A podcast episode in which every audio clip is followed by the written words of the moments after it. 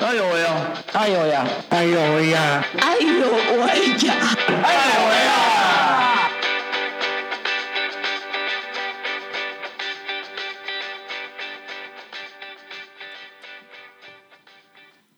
！Hello，各位亲爱的听众朋友，大家午安！你现在收听的是 JH Radio 金声广播电台，这里是爱有为，每周三的下午三点，我们一起来聊聊障碍者的大小事。我是家峰，我是安静，嗨，哎，安静，我问一下，你有在、嗯你你你应该有住在呃在外面租屋的经验嘛？对不对？一直都是啊，一直都是。啊那请问一下，你是你是怎么去找房子？你是怎么找房子的？以及你找房子的所考量的重点是什么？像我都会透过五九一这种租屋的线上平台去找啊。当然，因为自己行动不便嘛，我当然找一定是以有电梯或者是一楼的为主。嗯，哎，然后就会先收集好，大概会要看几家，就去看那边的环境适不适合。嗯，会有被刁难过吗？刁难到我觉得没有啦，嗯因为我真的就只是去看，哦，觉得这个不适合我，那就不租。哎呀、嗯倒没有因为有被拒绝过的经验。嗯嗯嗯嗯嗯，我自己因为我我是从台北搬搬来的嘛，那其实因为我呃好。某种程度我还算蛮幸运的啦。好，我只讲我我想讲台北的经验，因为台北的呃台北的我的房东太太我都叫她张妈。那因为我之前住在芝山，然后其实我住的也很也很巧，我住的地方其实旁边就是捷运站，对面就是家乐福。嗯，就是我家我我那个台北的租屋处，然后呢，房东太太又开了早餐店，然后呢，我就每个礼拜天我都会，因为我也不好意思去吃免钱的，对，我就每个礼拜我就会早一天会去吃免钱的早餐，然后房东太太她只要有煮，她只要晚上煮饭，她就她就会上来瞄一下，如果我有在家的话。她就会，他就会帮我准备一个套餐，一个 set 给我。而且你所想象的，呃，我有吃过牛肉面，然后还有吃过猪排冻饭，然后意大利面，然后还有浓汤什么的，就是你所想象的，呃，东呃东西方料理，他他都他都会做。他不像开早餐店的。对，就是他们，因为因为啊，因为他们就住在我们家，就住在我们楼下嘛，所以他会常常上来看一下我们楼上的的房客的状况。对，然后因为我们是住顶楼加盖，对，对，然后所以他就会上来啊，就顺便做做早操啊，啊，不然整理那个花圃啊，嗯，所以呃，某种因为那时候我都会我都会把这些讯息就贴在脸书上，然后所以所以我的朋友都说哦，为什么你的房东那么 还可以还可以准备还可以帮我准备那个餐点，对，所以呃。但我觉得那是是幸运的啦，就是某种程度是某种程度是幸运，然后刚好因为我很喜欢跟房东太太拉比赛，对我觉得我觉得这很重要，就是就是他还会他我们还会讨论讨论到星座这一件事情，他会问说你是什么星座的啊？所以所以你觉得我要找什么星座的房客来会比较好，就是妈妈的一个一个嗯状态。然后就反正我们就会，我们反正我们就会乱闲聊就是了。我觉得某种程度，呃，在在租房子的过程当中，要跟房东太太打好某种程度的关系是很重要的。嗯，对，那你你会跟你们的房东有什么样的交交流吗？我跟他的交流就是每个月时间到了拿钱去给他。哦，啊，OK 啦，那那是正常的交流。我我我这个就是很 over 了，对。不过那刚好只是刚好遇到，因为我我在高雄也其实也也就是这样子，对。但是因为我我先少自己找房子啦，都是别人介绍的，高雄就是别人介绍的。对，然后只是刚好刚好啦，就是刚好刚好，呃，这个房东太太有房，但是我的房客非常的不怎么样，就是了，我忍不住要抱怨一下我们的房客，我们房客真的很难搞。对，不，我觉得最难搞不是房东，而是房客。还好我们都不熟，对。然后我一天到晚在脸上讲他坏话，对。所以我们今天所要邀的来宾就一定会跟呃自立生活这一件事情有关系，因为就是自己在外面居住，对对，嗯。因为我也很难很难想象，比如说我的学生他们有没有办法在外面自立生活，因为毕竟我我带的学生都是智能障碍的大孩子，对。对，而且他们多数都已经是成年了，不是多数啊，是全部都是成年人。对。对，那其实对我自己，我自己在在带他带他们的的过程当中，我也在想说，如果有一天他们必须要自己一个人面对这个生活的话，他们该怎么办？嗯，对，那所以我觉得这这件事情很重要，再加上呃，比过去的过往的经验，包含的，不管你是呃先天的还是后天的障碍者，你你终得面对自己一个人，或者是呃脱离家庭，然后呢独立去生活。那独立生活、自立生活的这一块，就相相相较，不管你你在呃前置的。嗯，要要去去怎么样去收集这些资源，然后在这个过程当中，你怎么样去寻求协协助？到后后后头，就是当你拥有了这些，当你知道怎么怎么去善用资源的时候，你要如如何去延伸？比如说像我刚才所讲的，如何跟房东打好关系，甚至未来的发展。那我觉得这些都是在智力生活当中是非常重要的。所以呢，等一下我们会邀请我们的来宾来跟我们聊聊智力生活。然后呢，现在呢，我们先听一首歌，待会我们回到我们节目现场喽。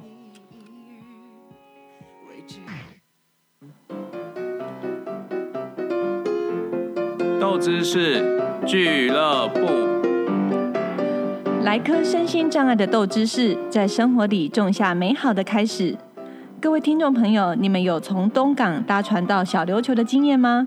有去过的听众朋友，一定曾经有过小心翼翼的走过两片木板组成、木板之间有一些缝隙的登船设施吧？身为直立人的你，都需要一些技巧才能登上船了。那轮椅族或者是肢体不方便的民众，该如何安心的上船呢？友善的航运设施需要由地方到中央的重视，才能让不同状态的民众可以安心的上下船。所以呢，今天的豆知识俱乐部要告诉你们一个好消息哦。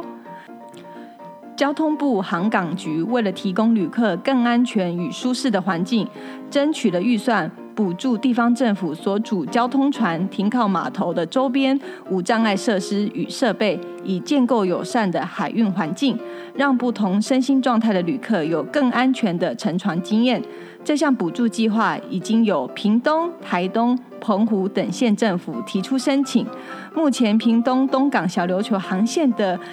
无障碍设施已经在去年，也就是一百零七年十月下旬完成施工。各地方的申请案件完成后，也将逐步完成离岛地区的海运无障碍环境。全新的按键设施呢，有活动式斜波板供应进出船舱使用，船舱内则有通行的方便型轮椅。活动式的斜坡板呢，是由铝合金组成，铺设防滑的金刚砂，两侧有扶手，前后缘有加设折叠斜板，可以因应海水的不同高度，以平稳衔接高低落差。不但坚固耐用，各个细节也都以安全友善为出发考量。希望各个地方政府都可以从这些小细节的改善，让旅客玩得更安心舒适。友善的生活从小地方开始做起，我们都可以成为建构友善生活的一份子。之后呢，再跟大家分享友善生活的例子。今天豆知识就到这，我们下次见喽。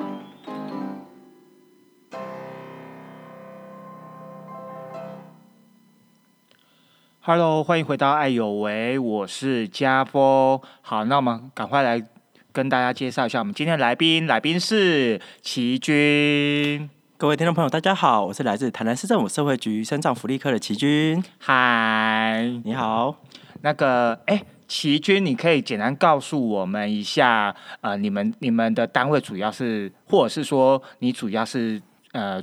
做的事情，好，你的你的职责主要是负责什么？哦，像我现在在台南市政府社会局的职责，主要我们这个科，顾名思义，身心障碍福利科就是身障的大小事，都是归我们社会局身障福利科所主管。那我目前本身的业务是有社会参与跟社会排除相关议题，还有像是国际身障日的主办人员，以及相关的活动跟呃排除申诉案件都是有这么在处理的。嗯，所以你本身就是那个社工系的吗？对对对对对。哦，所以你那时候呃，我比较好奇，就是说，因为有有些社工出来呃，会选择是社服单位，那你为什么会选择的是公部门单位？嗯，其实当初进入公部门也算是一个阴错阳差的故事啦，是因为只为了为了一个铁饭碗。哦，因为其实应该是说，之前我也有任职过民间的社服单位，但是也是发现说，在公家部门确实在呃，比如说政策的倡议上，跟一些比较大大议题的倡导上，真的公部门的能量会比一般民间单位来的快速啦，也是希望能够嘿。哎，当然这个是真的。可是，可是公部门的弹性相较的会比民间单位还来的比较比较不容易去去去破坏，或者去去那个谈呢？嗯，可能大部分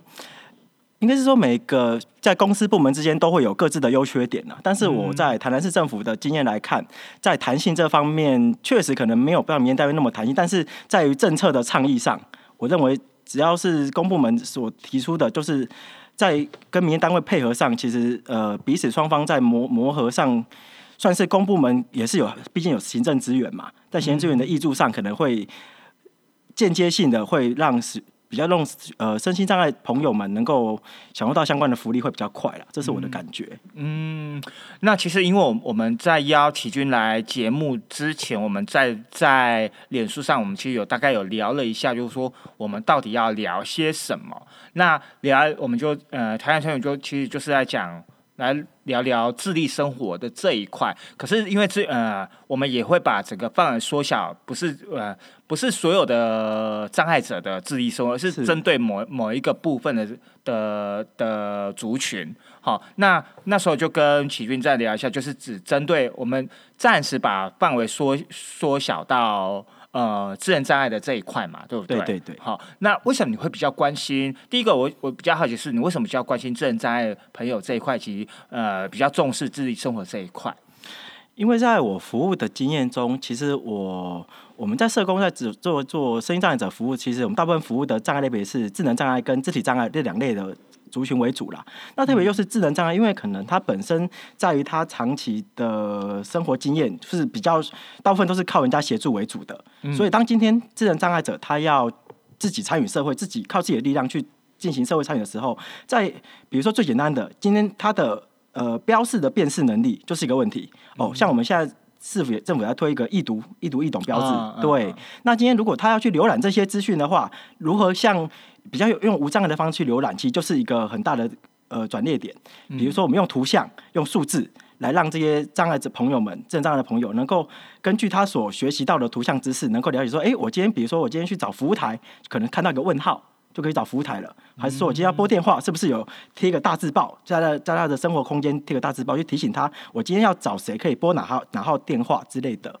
哎，我觉得这些。支持措施都可以让我们的心障类的朋友，特别是文字辨识比较弱的，好这些身障朋友呢，能够在参与社会上资讯提供的习得上会比较无障碍一点。嗯，特别是在智力这一块，因为毕竟所谓的智力就是靠自己了嘛。嗯就是可能你的协助已经降到比较低了。那当然这一块学习上，可能根据每个人的生活经验跟家庭的支持度，会有不同的类似，可能短则有了一两年就可以训练而成，有的可能要长则可能三四年、五六年都有可能。但是我们社工在陪伴这样过程中，其实也蛮多经验可以做分享的。嗯嗯嗯，好，呃，要继续接接下来的话之前，我要要要提醒齐军，可以讲话可以慢一点。不好意思，哦，不用不用那么紧张了，不用那么紧张，因为好，本节目非常的 轻松随性的。好好，我们讲我们呃，就就放轻松的聊。好，然后呃，自立生活，今天我们就要讲到自立生活。嗯呃，有。对你来讲，自立生活最主呃，尤其是你在你的你的服务的对象是智能障碍的这一块，是好。那你呃，除了刚才你刚才所讲的这一些之外，呃，还有没有什么要呃，可以让大家更清楚的，就是说呃，当呃智能障碍朋友们他们在面对或者不管是他们有没有意愿要自立生活，他们最主要的第一个会面临到的是什么样的问题？嗯，在第一个问题，当然就是说，今天当他决定要走自立生活这一块，他下这个决定的时候，有没有办法去呃聚焦说我要的生活是哪一类型的？比如说，我们今天说我要自立，那我的自立是希望我今天先从我的食衣住行来看，还是先从单方面的行动功能来看？这部分我就是我们社工第一个评估的量呃的面向了。比如说我我在我服务的，比如说我最近有个服务的对象，他其实就是因为主要照顾者可能呃突然间有事情，有一段时间不能能够再协助他，然后他可能第一个面临就是问题说，他早上的餐食。哦，早中晚的餐食准备就是一个问题。那嘿，因为可能以前都是人家准备好送到他面前，就是茶来张口，饭来放在伸手那种家庭支持度很好。但今天当一切都面对要你要自己来的时候，那我们要进入没有哪些资源进去这个家庭中，让这个障碍者能够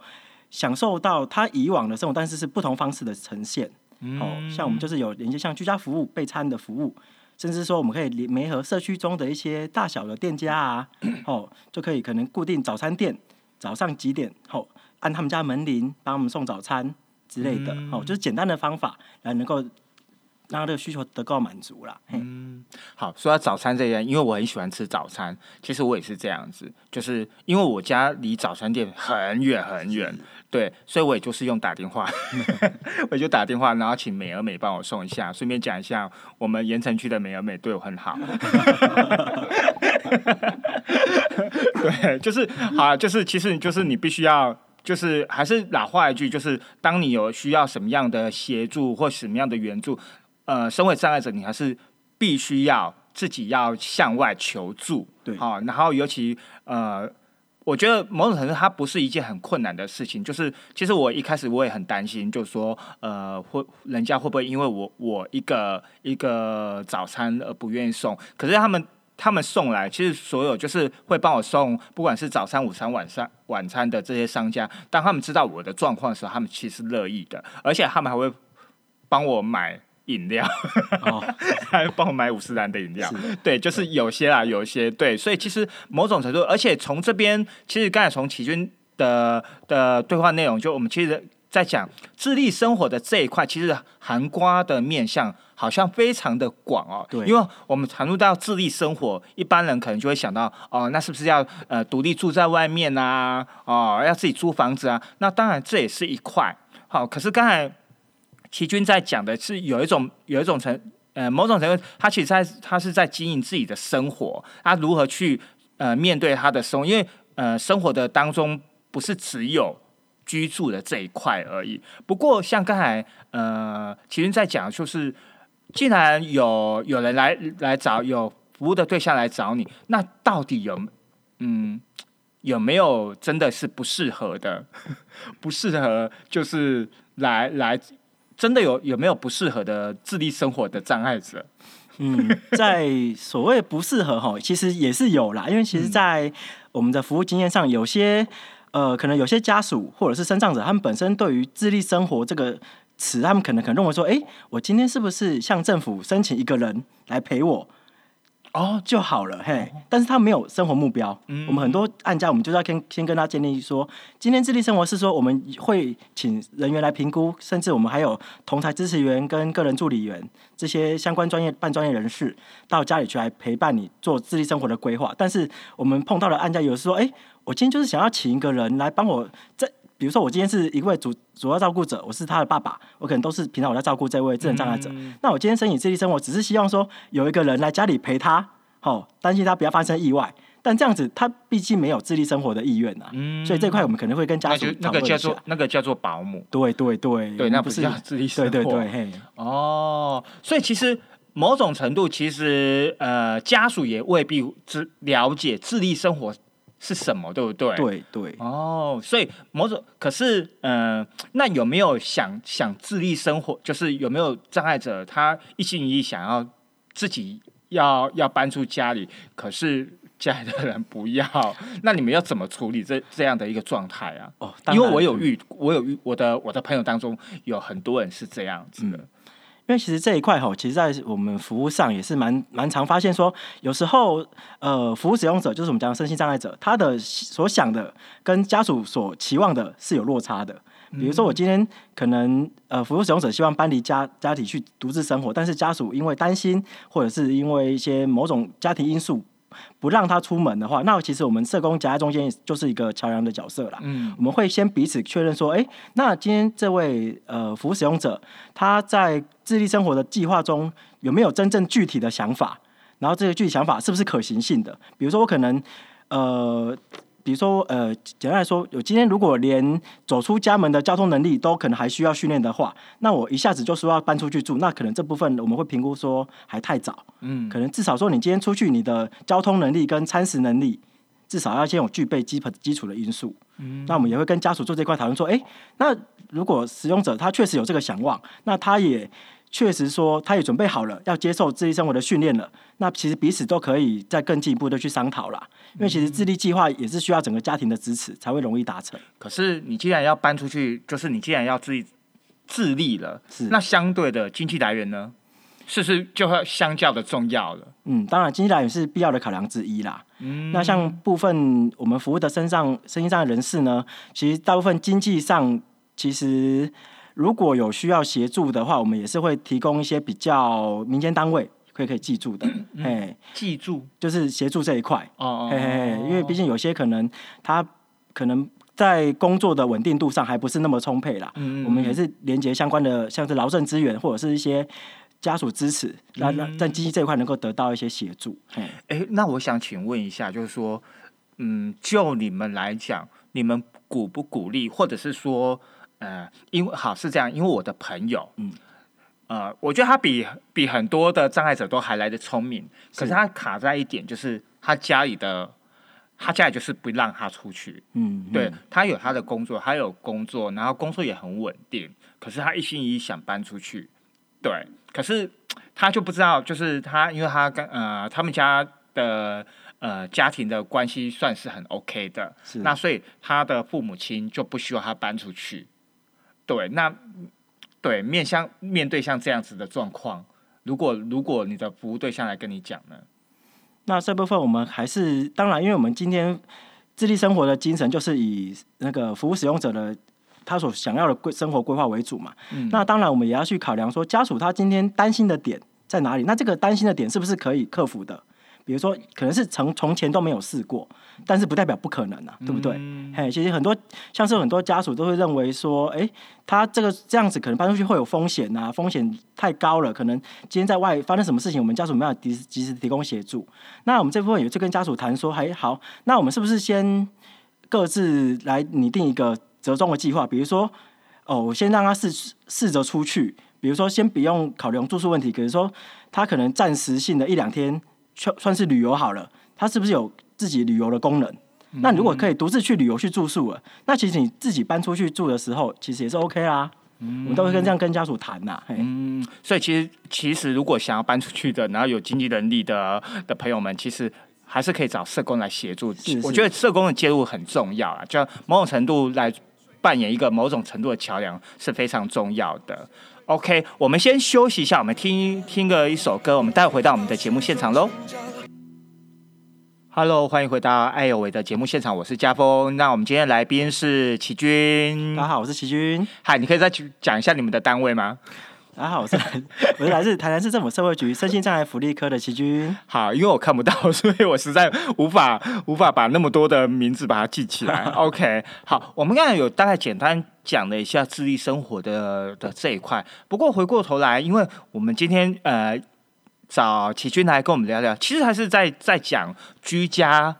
哦，呃，居家生活的这一块，尤其是当当障碍者进入呃进入社区或者是在外面租房子，对的这这样的一个过程当中，呃，可以请请齐军大概来跟我们简单的讲一下，就是说，呃，当障碍者进进入了社区，可能会遇到了什么样的一个状况吗？以及呃，你你这边有什么样的呃案例？嗯，在障障碍者。好，他如果今天决定要自立生活，那进入社区的第一步，当然我们要解决住宿的问题嘛。第一个就是找房子，好，那其实我们在找协助生生意障碍者找房子的的经验中，其实也发现不少，像我们以台南经验为主，有因为台南大部分的租屋处都是属于透天分租为主啦，嗯，对对，大楼型的可能比较少。那透天分租就是可能第一个要考量到它的无障碍设施设施之类的。如果它今今天比较行动不便的，那是不是有一些一楼或者是有电梯式的套房式的房子会比较适合？嗯。那第二个就是房东的对于障碍者的一些认识，我们说认识，因为其实大部分。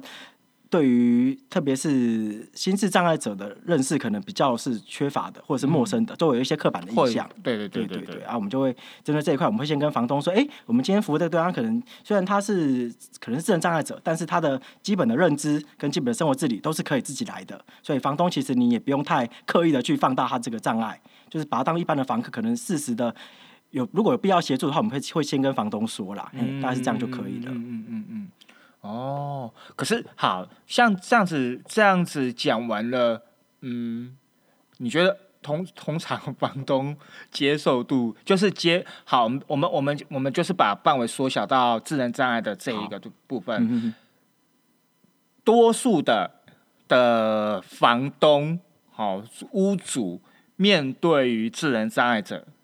的的第一个第一个反应，有可能会是什么吗？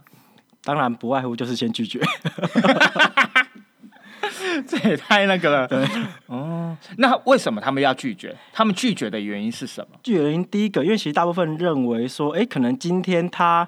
呃，可能身为是智能障碍者，在认知表达上，他们认为说可能会比较跟我们呃其他房客会不太一样，会不会有干扰的问题啦？或者是说今天他在生活使用上会不会造成一些他的房屋的一些毁损？好，这是我们大部分房东跟我们反映的。嗯，但其实，在经验上，呃，原则上毁损的通常是一般其他房客毁损的利率会比较高啦。嗯，这是我们服务的经验。嗯，好，这个哈，我其实有有某一种程度的经验，就是哦，我租房子没有这个问题，可是我去投诉那个旅社就会遇到了，就是呃，通常柜台只要看只要看到我就就会就会说，那你有没有陪同者？嗯如果你没有陪同者，他不。有些会不愿意，对，不愿意提供，是对。可是有些就是 OK，对。所以其实某种程度，他们是他们是他们先决条件是就是呃，我我安不安全？好，我在我在使用的程度上安不安全？哦，然后如当然如果有陪同者是更好啊，如果没有陪同者，他们就会对就会有。这方面的疑虑，可是像像我们刚才所讲的，那智能障碍者的这一块，可是呃，如果但是如果面对面对这样子的一个部分，除了除了租屋之外，嗯，还有其他的考量吗？就是我的意思说，其实现在有有有有些人，像比如说呃，过去就会有呃，念书的时候可能就会有三五好友会租一层公寓，对。对，那像像这样子的一个一种一种形式，像你们会有考量过吗？嗯，其实三五好友共住，其实，在我们台南有一个服务叫做社区家园，嗯，它其实就是类似于那个一个宿舍的概念，所以像我们。如果我们它是独栋的吗？独栋的啊，透天处。哦，所以它它它不会，它不会说在于某个楼层的一层，它不是这样子的。比如说，它不会在某一某某一个华夏的其中的一层，它就是独栋的一个透天这样子。目前我们采呃社区居住的形式是以独栋透天为主，然后我们如果有比如说刚刚提到智能障碍者，他要。租的需求的话，我们会先请他去社区居住那边，先去社区家园啊，我们就说社区家园先去训练，因为社区家园其实就是一个由政府提供的服务，那也是里面可能会有教保老师、社工老师，就提供最低限度的一些支持措施，然后他的可以自己规划自己的生活、自己的房间，甚至他们连自己备餐都要自己去协助，这样子，有点像是一个在自立前的一个转介期，算是一个蛮蛮好的服务形态啦。嗯嗯嗯，哎，说到社区家园，我突然想到。不知道是某不知道是去年还是前年，好像屏东，诶也发生了一件，就是诶，去年去年对什么状况？你们那个是什么状况？也是自立生活的计划。嗯，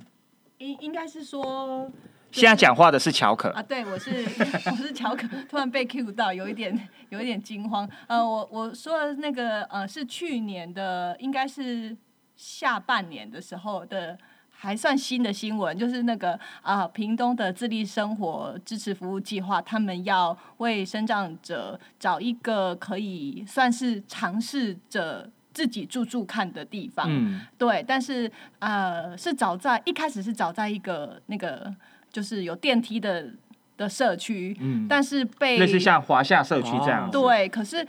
后来就是被那个地方的住户算是联合起来，呃，反对。说啊、呃每天看到这些生长者好像很悲情，然后 对，所以他们的，所以所以所以那那个那个社区是完全是非常的比较比较封闭啦。哦，不是，就是他们完全就是呃，当这些当障碍者没有来之前，他们是不悲情的哦，所以他们人生过得是很好的。呃，因为说法是这样子，哦但是因为那个呃，屏东的自立生活的支持计划的同仁是有尝试想要在那边开一个像是跟住户开一个说明会，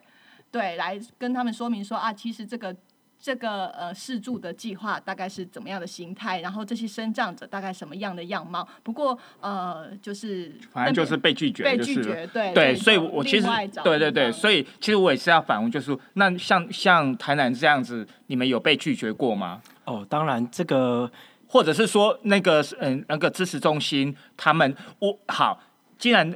应该是那我们我们现在我们不要讲说被拒绝，而是说现在这个支持支持的家园，你们怎么去做敦亲睦邻的动作？哦，其实当初在做社区家园的时候，我们也是跟。因为社区家园也是我们算委外的协项目啦，也是跟厂商这边做了很多沟通，也是跟社区，我们也是拜访里长啦、干事啊什么之类的。就是因为我们当这个社区家园是比较属于原南县的，比较乡村聚落形态，那可能大部在乡村聚落形态，他们的生活习惯就是说，可能社区中重要人物说的好就好了，哦，就是可能里长啦，还是什么庙庙公庙伯啦，同意了都 OK 了。所以我们就跟这些的 key person，我们去跟他们做沟通，也是发现说，哎、其实没有像他们想象的这么严重。对对对对，其实在这部分我们也是在找这个据点，也是花了蛮多的时间。老实说了，也不是说一开始说好就好，也是通过很多会议啦，比如说他他们他们开什么住户大会的时候，我们也是混进去，哦，然后提一个临时提案，然后也是让。呃，社区民众能够认识我们这些即将要入住的障碍者们，哦，而且他们本身功能其实大部分都是 OK 的，就是你不要太过度，我们就说不要过度放大障碍类别的限制啦，哎、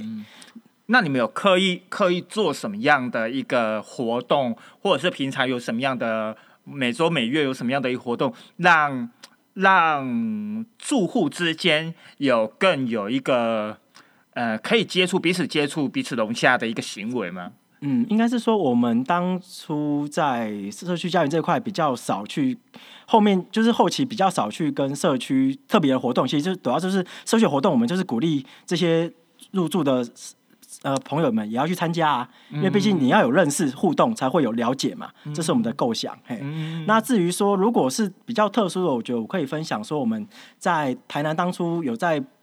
呃帮我们的小型作业设施小作所。媒合场地的时候，也是有碰到刚哦，都峰哥这边讲到了，有可可能社区住户有一些反对的情况。嗯，那其实我们当初在呃找小作所的据点的时候，也是在一个社区的活动中心。哦，活动中心也是那时候就是有固定几户认为说，哎，可能今天小作所设在我们社区中，会不会影响到我们社区的一些安全啊什么之类的？甚至比较讲白点，就是影响到社区的居住的品质。他们有的说品质啊，还有还有房价，还有对对对房房价就是这是我实在搞不懂的一对件事情。对 对对，哎、我们也是透过像是社会局的介入，跟一些经发局、都发局之类的，就是其实，在社区活动中心，呃，也是一样啦。其实大部分我觉得要进入社区，都会有一些支持的跟反对的声音，一定会有。那至于反对的声音，我们要去了解说，他反对是为了什么而反对？是因为不认识、不了解，还是因为可能刚刚讲到了，哎、可能影响房价？那这部分我们是一一的去跟他们做澄清跟厘清呐。然后像我们的小作所当初会等一下，我我想问一下，小作所所是什么？哦，我们它的全名叫做身心障碍者的社区日间作业设施，哦就是训练身心障碍者一些生活技能啊。我们就是在小型作业设施叫小作 OK 所。OK，嘿，好，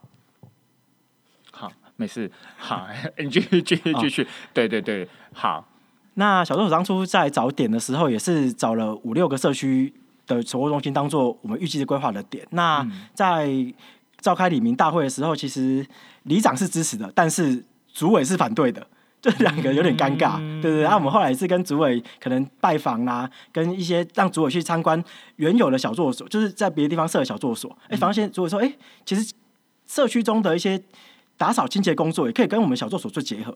也是一个双赢的局面，所以后来我们就是跟里长说，哎、那也给我们这些障碍者一些机会，就是让我们先进去一年，好不好？一年、一年、两年这样子。那如果真的不行的话，我们再去做调整改善。那后来其实这个小作所的据点已经在那边五六年了。哦，那对对，啊，其实大部分我们像小作所办的活动啊，也会邀请里面一起参加，比如说他有期末的晚会啦，期初的一些参叙活动，也都会变成一个里民类似一个生活中一个里民也把它当做一个嗯活动的对对，因为其实小作所里面有一些器材，里面可以进去使用。嗯其实其实某种程度也鼓励呃服务对象多多参与一些呃社区活动、社区服务的这一块。其实透过社区服务，就是当你亲自参与了。你就某种程度就是，其实我们都是在鼓励障碍者现身呐、对对当然，现身除了声音的声，还有身体的身。那这个身体就是你必须要让人家看到，嗯那必须要让人家看到，其实你是愿意一愿意参与这个这个社区服务的。那你的服务是是可以说白了就是提供某种程度的贡献，让让呃居民知道说你是有某种程度的对生产价值，也是跟社区有个连接性。对对对对对对，我我觉得我说白点，有一点有一点生产价值。嗯对。那虽然这样子感觉好像很很很白话，可是我觉得某种程度，呃，其实大家都会某种在还不认识之前，或多或少。都会有一些害怕，嗯哦，或者这些害怕都来自于无知啊，就是你你可能对这个对对，你可能对这些对障碍者，不管哪一种障碍者，你可能不是很了解，嗯对，哦，OK，好，所以这个我就大概就清楚了。好，那我那接下来我比较也也也会想要问，就是说，像比如说像刚才你你说你所讲的，就是说呃，你们你们进驻了，嗯好，然后办理了相相关的活动，是好，那等一下呢？呃，因为有因为因为有人暗示我了，所以我必须要要要先暂停了一下。好，等一下我们我们再回到节目现场，我们再继续跟齐军稍微再聊一下，好，有关那个自己生活的社区的这一块。那我们先先休息一下，听一下我们的小单元。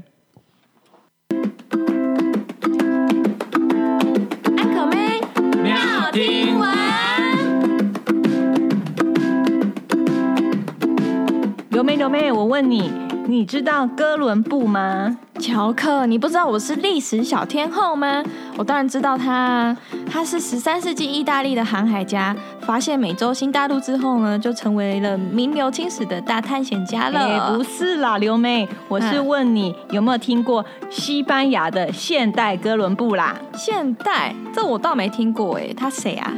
我朋友啊，分享他最近到西班牙一个叫做赫罗纳的小镇旅行的心得。他是专程到这位西班牙哥伦布创立的农场参观的，我听了真的超佩服的哦。因为这个农场有将近三百位员工，当中呢有三分之一都是精神病友，而且啊，这个农场跟我们印象中的庇护工厂不太一样，它是用社会企业的形式来经营的。你知道吗？哥伦布先生的这个农场呢，每年超吸引了超过五万多个旅客去参观，而且呢，一年都可以卖出六千万份乳酪，一年的营业额呢有超过一千六百万欧元耶。不但呢，大大的帮助赫罗纳这个小镇的经济，这一百多位精神病友呢，也非常以自己的工作为荣哦。哇，这听起来真是太不可思议了！这位西班牙的哥伦布为什么想这样做啊？是西班牙。大约呢，在四十年前，这位西班牙哥伦布先生年轻的时候，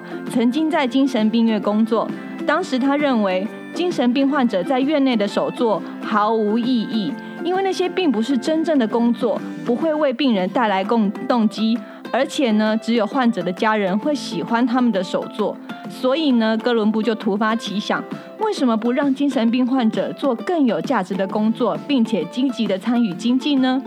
所以呢，哥伦布就和他的妻子带着十三名的病人，和银行呢贷款了九万欧元，买下一片荒废很久的农地。在一九八二年的时候，创立了一个叫做拉方格达公司，中文的名字叫做举木森林。嗯，听起来像神话一样，但是雇佣精神病友可以开设一个农场，甚至还可以获利，这真的是一个不可能的创业任务诶！是啊，哥伦布先生说啊，一开始呢，因为产品的定位不明确，他们失败过很多次，最后靠着有机乳酪，成功的变成农场的招牌商品，就开始赚钱了。嗯，的确，我想这也是只有很少的社会企业可以成功的原因，因为只有真正符合市场需求的优质产品，才可以获得成功，也才能长期的获得顾客的青睐啊。哥伦布先生真的不简单呐！是啊，哥伦布先生的农场牛只呢，采用天然放养的方式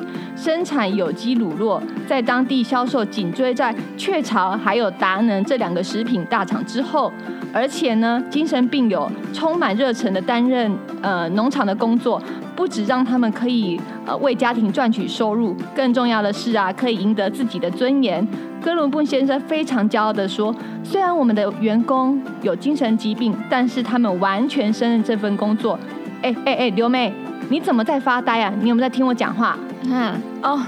我在想，乔克，我觉得我们应该到拉方格达去呃参观学习一下才对啦。你根本就只是想要去西班牙旅行吧？啊，不过呢，我也好想去西班牙吃海鲜炖饭，干脆我们就去西班牙来一趟社会企业还有美食之旅吧。好诶。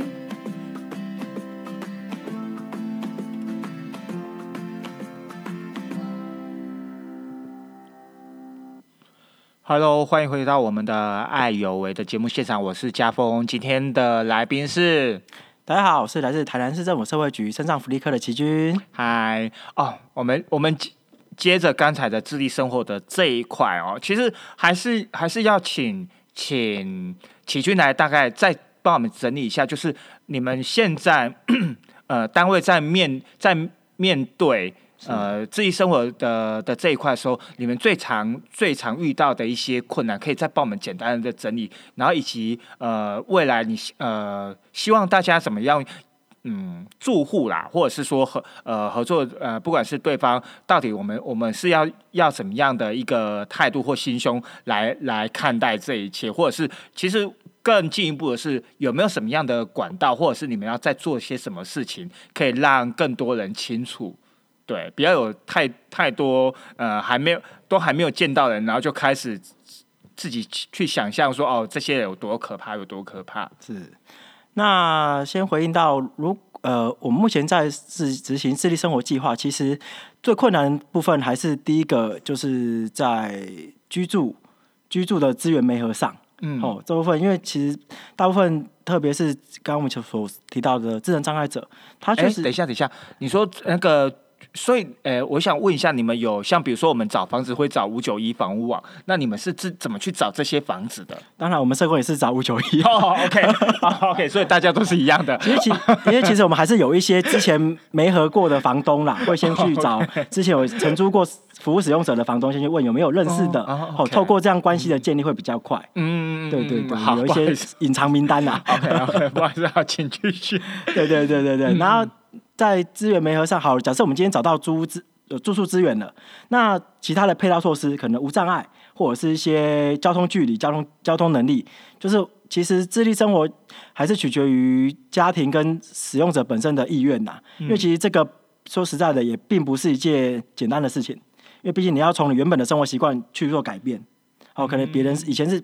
他人协助为主，到变成说你今天大部分要自己来。那这个期间，社工除了社工以外，还有同台支持员跟个人助理员可以使用。嗯，哦，所谓同台支持员，就是我们会找类似跟你有类似障碍类别的使用者来做一个经验分享。嗯，对对对，这一块就是手把手的概念呐。比如说，我今天可能一样找一位智能障碍者青年至亲，好来教助。哎，可能你家附近你可以坐几路的公车，或者是搭什么大众运输到你想要的地方，我可以用什么方式去做执行？对对，这样可能会比较贴近于他们的一些需求。然后同台资呃个人助理员就是像我们这种服务有一块就是个人助理员可以协助一位呃个人助理到家中或者是到你所租处去协助你一些生活所需。比如说，如果今天是行动不便的，他可能有外出购物需求，需要一位陪同者，那个人助理员就也是可以用用食宿的方式去媒合。哎，那个有些有些可以负责洗身体的。那个也算嘛？哦，其实那个比较属于居家服务了。哦，对，那啊，OK，那是居家服务，对对对对跟个理个人助理员、哦个人助理员算是比较社会参与形态的。比如说，我今天要去市场买菜，那我可能陪着你去，或者是说我今天可以协助你去买这些菜。但是与居家服务不一样的是，个人助理员完全取决于身障者的他的想法。比如说，嗯我们这样举例好了，居服员可能说我今天要煮红烧鱼，他可能就买帮你买鱼买酱油回来。嗯那个人助理员可能会问说，哎、那你今天要吃什么鱼？酱油要买哪一排的？就完全依照身障者的需求去做执行。对对对弹性是比较高的。嗯嗯嗯嗯嗯嗯嗯嗯嗯大概是这样去做分别。然后困难点当然就是还是希望这个社会上能够多多去放宽我们的心呐、就是不要说因为没有认识就先拒绝了。我觉得这样是对许多使用者是很不公平的行为啦。嗯因为毕竟我今天至少用用个比较开阔的心去做认识，那认识就会改变，就会改变之后就可以促成我们社会上会对于呃不管是哪一类别的服务使用者，我觉得都是比较友善的。嗯因为像我们在服务，比如说视觉障碍的朋友，他如果有申请导盲犬的话，其实大部分导盲犬进入餐饮业的场所是比较不受欢迎的。所以对这一块我们也是常常发现到，嗯就是哎、投诉蛮件案件蛮多的啦。哦是哦，对对对对，就是使用者会投诉说，哎、某某餐厅可能我当初牵一只狗导盲犬进去，他也不让我进去，甚至还有比较餐厅是比较投进去，他会故意把你的座位安排在外面，就在外面直接帮你设一张小椅子、小桌子，有点像被隔离的状态，让使用者心里是很不舒服的。所以我们社会局在这一块也是。我们也是有做了蛮多的赔率跟实际去查核店家，像我们台南有推一个百家好店的计划，哦对对对对对，，OK，那跟友善友友善商家，商家都差不对对差不多，嘿，嗯就是还是有这样的执行去做宣导跟增加认识啦。这部嗯分确实在社会认识的这一块，我觉得有做有差啦。因为毕竟之前曾经可能因为很多店家是因为不了解，认为说，哎、可能导盲犬怎么跟一般的狗狗也分辨不出来，嗯哎、他、可能店家也不认识导盲犬到底什么东西，好、才知道他们有这个需求。其实导盲犬就很乖，也不太会。就应该绝对不会主动去骚扰其他旅乘客的嗯乘客或者是餐饮使用者的行为啦。嗯，嗯嗯在这一块形式。OK，像我们今呃，其实我们今天都在讲呃自立生活的这一块。那其实刚才有私底下有跟那个启军稍微聊一下，像你们今年们你们也推出了一个双老的一个，对，那是什么样的一个计划？可以跟我们讲一下。然后它它是有什么样的限资格限制吗？或比如说它就是限制于在台南吧？我想应该是吧。嗯，我们目前双老家园是呃居住在台南。这样就可以了，不一定要设及限制啦。哦然后我们主要是提供一个类似诶、家庭的形式为主，比如说我们那边双老家园是现在在我们的大林国宅那边，我们有三户，目前提供示范计划是三户，嗯然后每一户都可以提出申请，然后里面就是我们有规划无障碍的设施、无障碍的空间，就是因应可能服务使用者跟他的爸爸妈妈，哦，就主要照顾者这一块，可以先体验一下无障碍的生活措施这一块。哎，未来、哦等一下，它是体验的，所以它不是不是像之刚才我们讲的那个家园那样子，是可以直接进驻的。对，他是直接进驻，但是我们不能住太久这样子。哦哎那请问一下，那提供了这一块的用意是？其实这一块用意主要是考量到，因为其实我们在呃做直接服务的时候，也发现蛮多障碍者的家中是可能是比较老旧式的建筑，或者是他的建筑没办法提供他无障碍的协助。那我他同时又有居住需求，那我们可能社工就会先媒合说他，哎、到我们的双老家园，如果他符合资格的话，就是呃三十五岁以上的第一类跟五十五岁以上的主造者，哦这一类的条件符合的话，我们可以先媒合到我们的双老家园去做居住。哎、然后去，因为里面都是无障碍的空间，我们是针对无障碍的规划去做设计的，所以其实，在运用的安全性跟简便性上都是有固定的一些特殊，因为楼下就是社工了，哎我们我们驻点在那边，有一个社工点在那边，如果有需求的话，也可以直接连接，哎。OK，那其实其实自己生活啊，其实靠的不是只有只有障碍者跟社工两方面而已，它还是有赖需要呃社会大众的关心跟支持的。那当然，呃，自己生活的议题，其实它所所涵盖横刮的层面非常的非常的多，好、不是只有在居住的这一块。那其实呃，今天因为呃今天的时间限制，那其实我们请齐俊来只是来跟我们聊聊呃有关居住居住的这一块。那希望下次我们还有呃时间可以再再邀齐军来跟我们聊聊更多有关自己生活的一个一些呃服务或者一些面向。那今天非常谢谢齐军，谢谢各位，OK，那我们下礼拜三，我们下午三点，我们继续爱有为，继续再见喽，拜拜。拜拜。以上节目不代表本台立场，感谢中山大学 USR 城市是一座故事馆与中华电信协助播出。